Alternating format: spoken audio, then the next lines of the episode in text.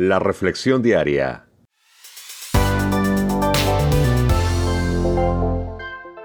Juan Guillén. La vida de Daniel. Fe y liderazgo en acción. Daniel capítulo 10, versos del 1 al 12. No sé si nos hemos dado cuenta de esto, pero cada vez que habla Daniel, la gente escuchaba. Y en estos momentos eh, a Daniel le es revelado una verdad acerca de Dios, una verdad acerca de su palabra, de la palabra de Dios para su vida. Y vemos en lo que considero mi verso del día em, una hermosa realidad. Verso 12. Dice, no temas, Daniel. No temas, Juanito. No temas tú que me escuchas.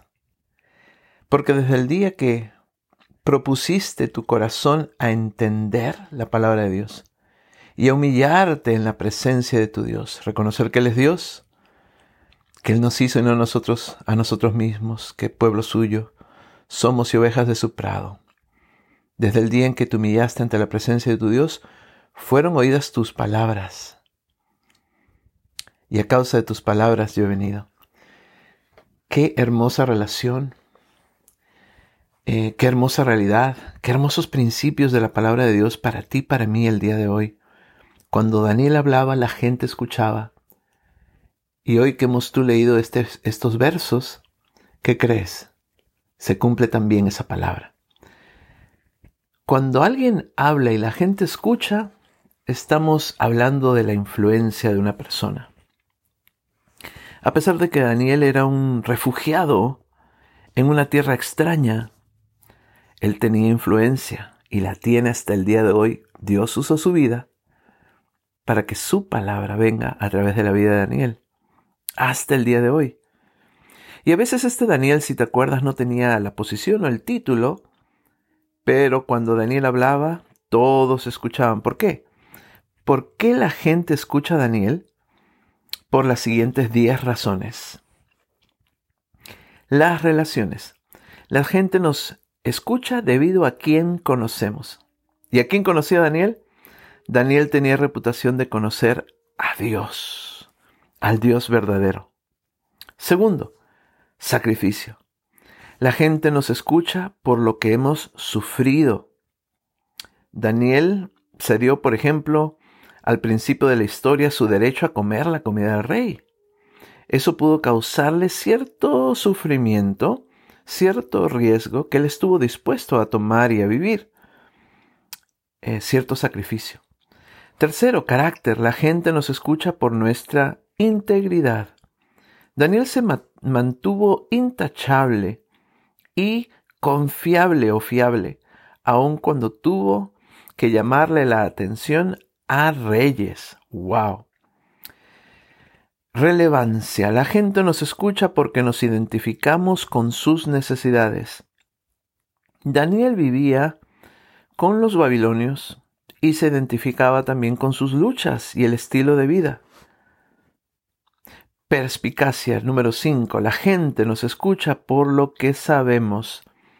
Daniel podía interpretar sueños y visiones que confundían a todos los demás, pero a él no. Sexto, vulnerabilidad. La gente nos escucha porque somos genuinamente transparentes.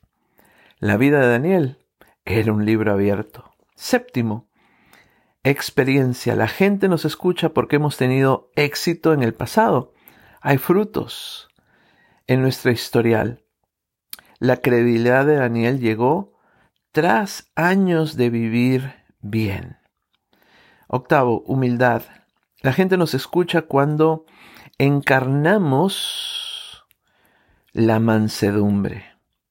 Daniel servía y se sometía a sus autoridades, a menos que rompieran una ley de Dios o una ley superior.